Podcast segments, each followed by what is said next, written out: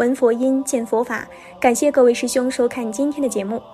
小编今天要和大家分享的是一位藏地师兄所撰写的文章，内容包含了一些修行者在着魔后的所见所闻，以及对治的方法。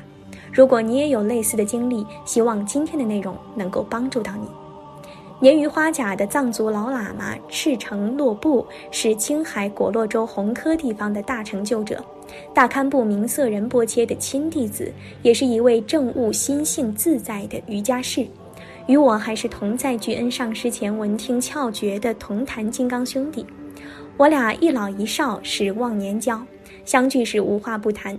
因为他在见到本性后，又曾独自一人在深山上闭关了十三年，所以有着不一般的禅修经验。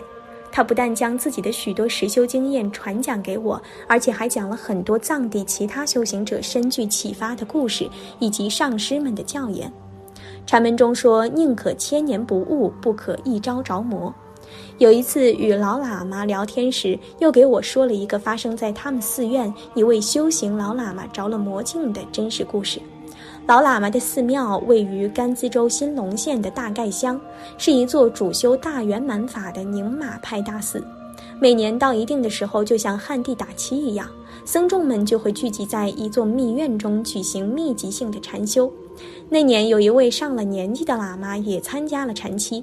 几天后，每当他上座时，就会到一个风景优美的草原上，那里扎有一户帐篷人家，帐篷外面躺着一条看家的大黑狗，里面住着一位风烛残年的老牧人，有一位年轻美丽的女儿忙着里外服侍老人。每当女儿见到老喇嘛到来时，就热情而虔诚地将一大碗新鲜的牛奶供养给他。而老喇嘛每次也都没有客气的就把它喝光了，就这样没有例外，天天如此。不久后的一天，老喇嘛突然想到，为什么那位少女供养我牛奶，而不见她供养和自己一同禅修的同参们呢？他们可都是修持精进、戒律清净、堪以应供的出家僧宝啊！这样一想后，他就越来越坐不住了。不行，我是一个持比丘戒的僧人。如此貌美年轻的少女，在众目睽睽下只供养我一人，恐怕非议早就在清修大众的耳边传开了吧？我该怎么办呢？老喇嘛思前虑后，最后决定离开禅院，单独而秘密地寻找一地继续修禅。第二天，禅修的喇嘛们发现，怎么少了这位老喇嘛呢？起先大家找遍了寺院，也没有看到他。刚好那天凌晨，天空飘洒了一阵小雪。有一位喇嘛发现，在寺院后山雪花覆盖过的地面上，一行脚印远远向山上延伸开去。于是循着足迹，同修们很快就到一个山洞中把他找着了。所有人都劝请他回禅院，一起完成没有圆满的共修，但他不肯。大家又劝说了很多回去的理由，如有现成的食物、安全又温暖等等。喇嘛仍固执地坚持着，最后在众人的一再询问下，他讲了自己不回去的那个理由：这附近根本就没有什么帐篷，更没有供养你的少女和老人啊！那一定是你禅坐时出现的幻境，请不要执着任何境界，否则会着魔的。所有人都异口同声地这样告诉他：这怎么可能？我还喝了他刚刚烫过的奶茶呢！你们不要欺骗我。对于他来说，一切是如此的真实。就像你现在坐在我的对面这样，如果我没有想一下的话，我还不知道你现在的出现是真实的呢，还是着了魔的幻境一样。大家说什么也不让他独自住在山上。最后，不管老喇嘛同意不同意，同修们硬是把他拉回去了。但是到了第二天早上，大家又找不到他了。等到有人发现时，老喇嘛没有去山上禅修，而是在自己的房间中悬梁自尽了。这天刚好有一位大名鼎鼎的德登巴来到了这座寺院。德登巴说：“你们必须把他的尸体埋到九米深的地下，并在上面盖上一座佛塔，这样我就可以保证他在三十年内不出来作怪。但过了三十年后，我就不能保证了。”后来，大家便照德登巴的主意，把他的尸体埋到九米深的地下，并在上面盖了一座佛塔。故事说完后，喇嘛赤诚又说：“后来，我的上师嘎托金刚座上的大喇嘛将羊额热仁波切忧心忡忡地对我说：‘三十年马上就过去了，怎么办呢？’我听后沉默良久，因为我知道他们那里现在出现了一个魔杖，不知道是不是和这事儿有关。如果有人要摸哪家小孩的头，千万小心，因为许多小孩子在被人摸过头的几天后，就意外的接连死亡了。据说就是魔杖附在摸头人身上的缘故。这在他们那里可是千真万确的事情。就是堪布也对我亲口说过这件事儿。在藏地，据说公开一些魔杖的本身就会招来他的无情报复。这样的真人真事，我也听说了不少。如《西藏的神灵和鬼怪》一书的作者，书写完后就突然暴毙了。但是也传说，凡是听到魔杖本身事的有缘人，从此后就不会被此类魔鬼所障碍。这样的说法，后来我也在本尊的密续经典中读到。赤诚喇嘛教导我说，在禅修前和禅修时，应该修好各种忏悔业障、积聚资粮的必修前行，尤其是要尽量多诵消除外内密及秘密障碍的祈祷文，这样就能保证禅修时以警觉到本尊护法的誓言加持故，而不出任何偏差。堪布也曾多次如此教诲我，因此我念满了十万遍遍知米旁人波切的。普贤消除外内秘密障碍，能赐一切成就的祈祷文。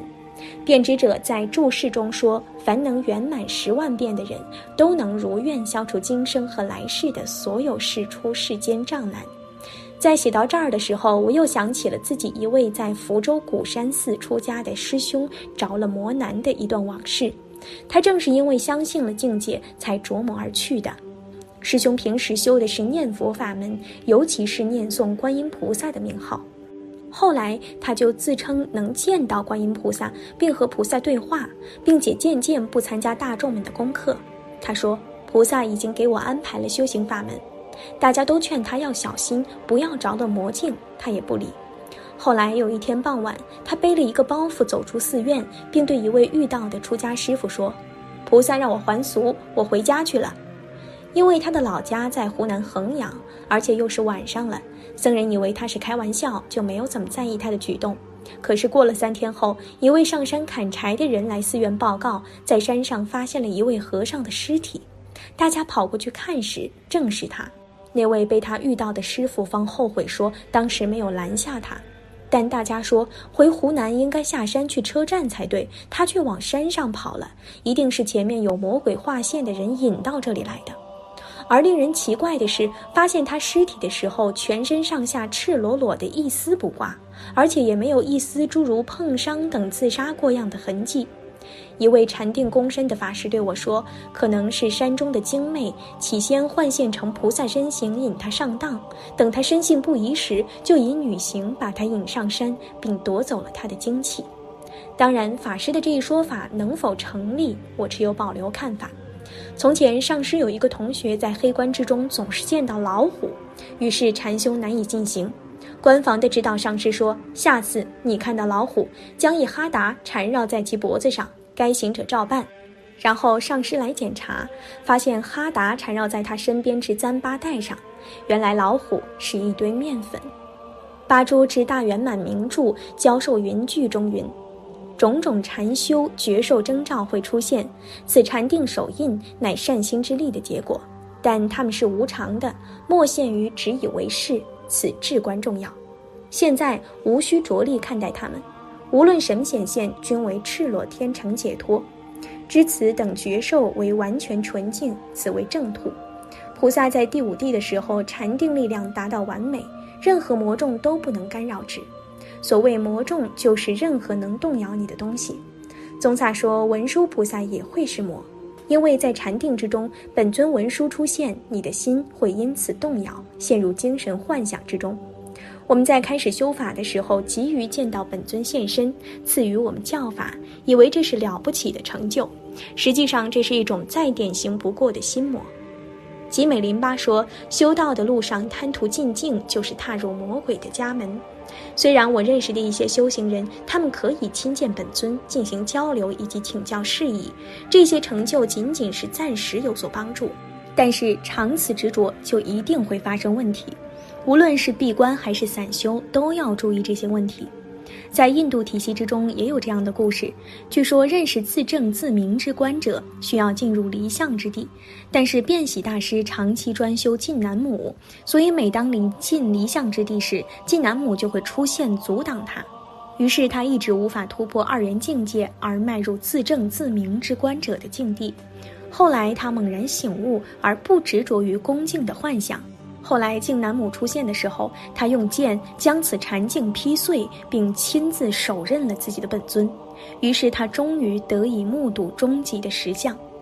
我们这些卑微的修行人，应该放弃各种不实际的幻想。